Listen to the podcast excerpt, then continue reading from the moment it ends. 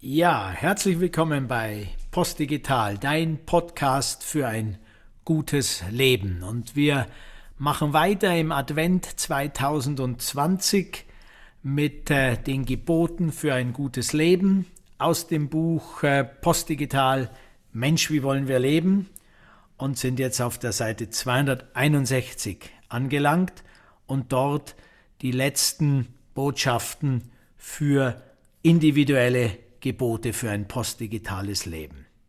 Es heißt dort, dabei können uns sowohl die Achtsamkeitsübungen des vietnamesischen Friedensbotschafters und Zen-Meisters Thich Nhat Hanh, gleichsam wie die Ethik achtsamen Wirtschaftens, aber auch die zehn Gebote, für die heutige Zeit interpretiert, wertvolle Orientierung geben.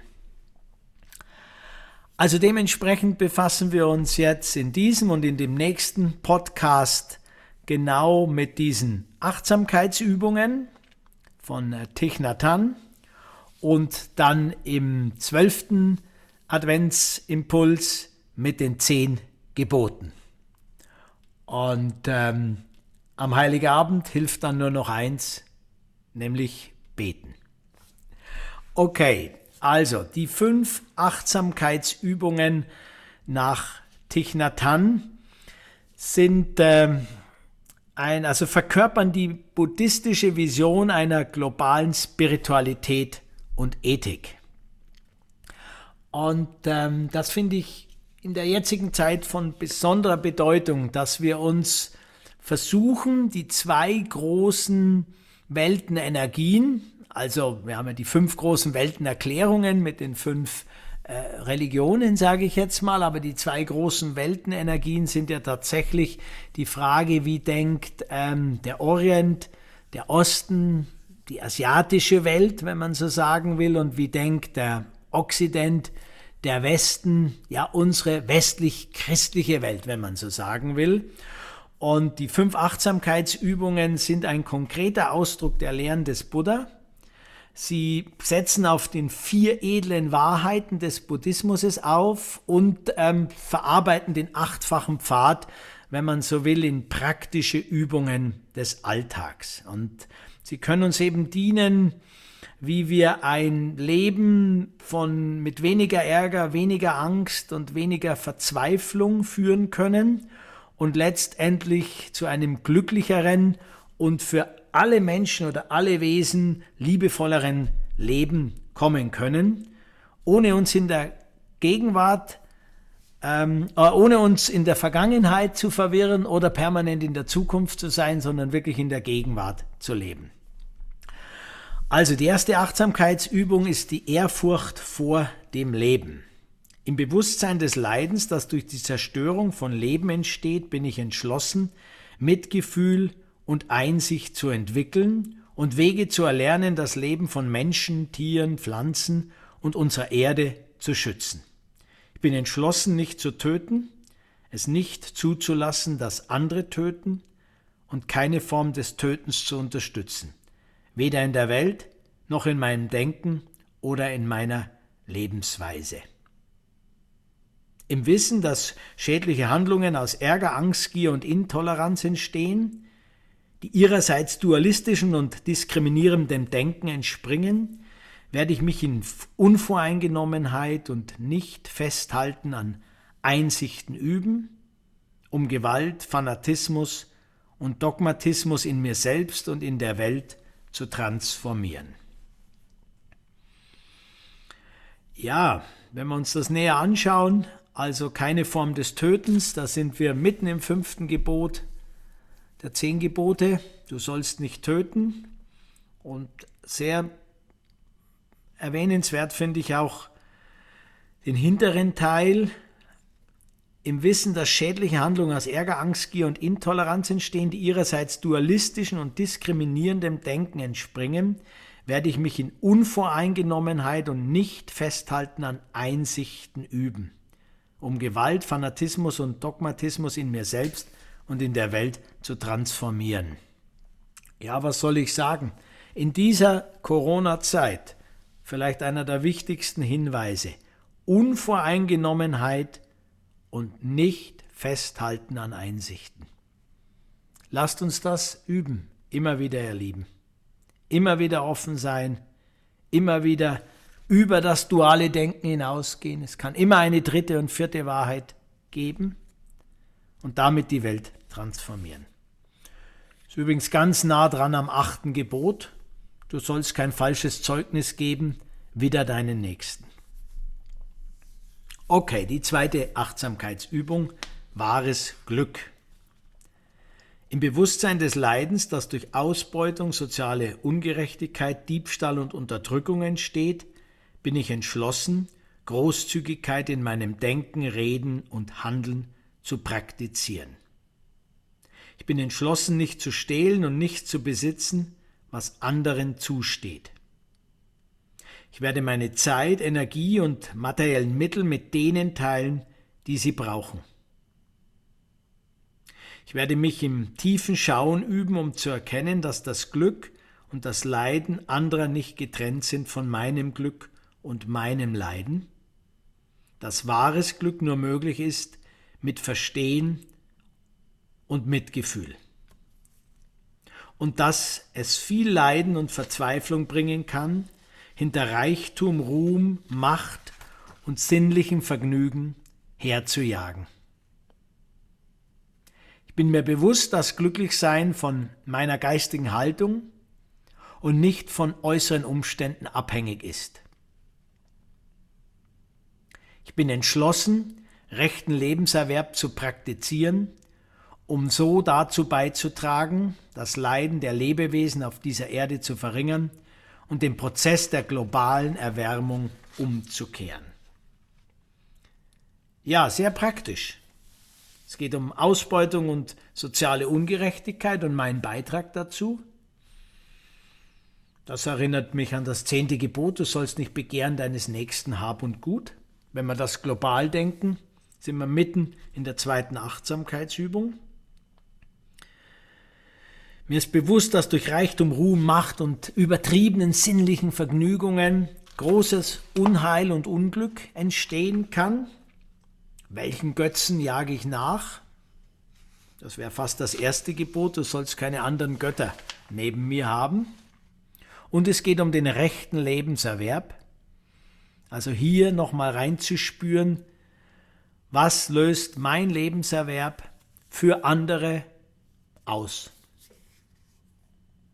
Die dritte Achtsamkeitsübung. Wahre Liebe.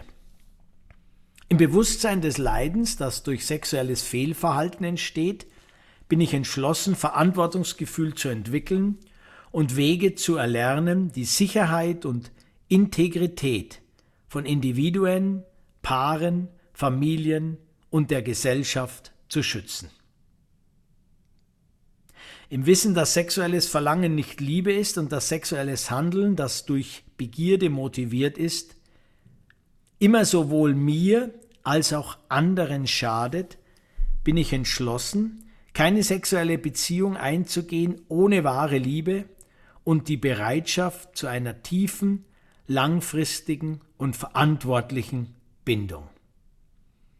Ich werde alles tun, was in meiner Macht steht, um Kinder vor sexuellem Missbrauch zu schützen und um zu verhindern, dass Paare oder Familien durch sexuelles Fehlverhalten auseinanderbrechen.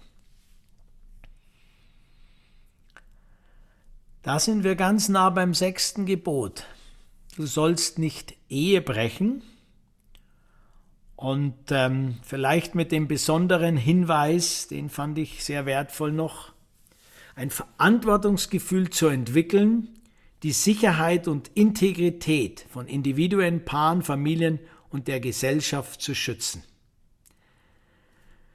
Sicherheit, das Gefühl, sich sicher zu fühlen, ist ein unglaubliches Grundbedürfnis von uns allen und damit können wir mit der dritten Achtsamkeitsübung gut beitragen.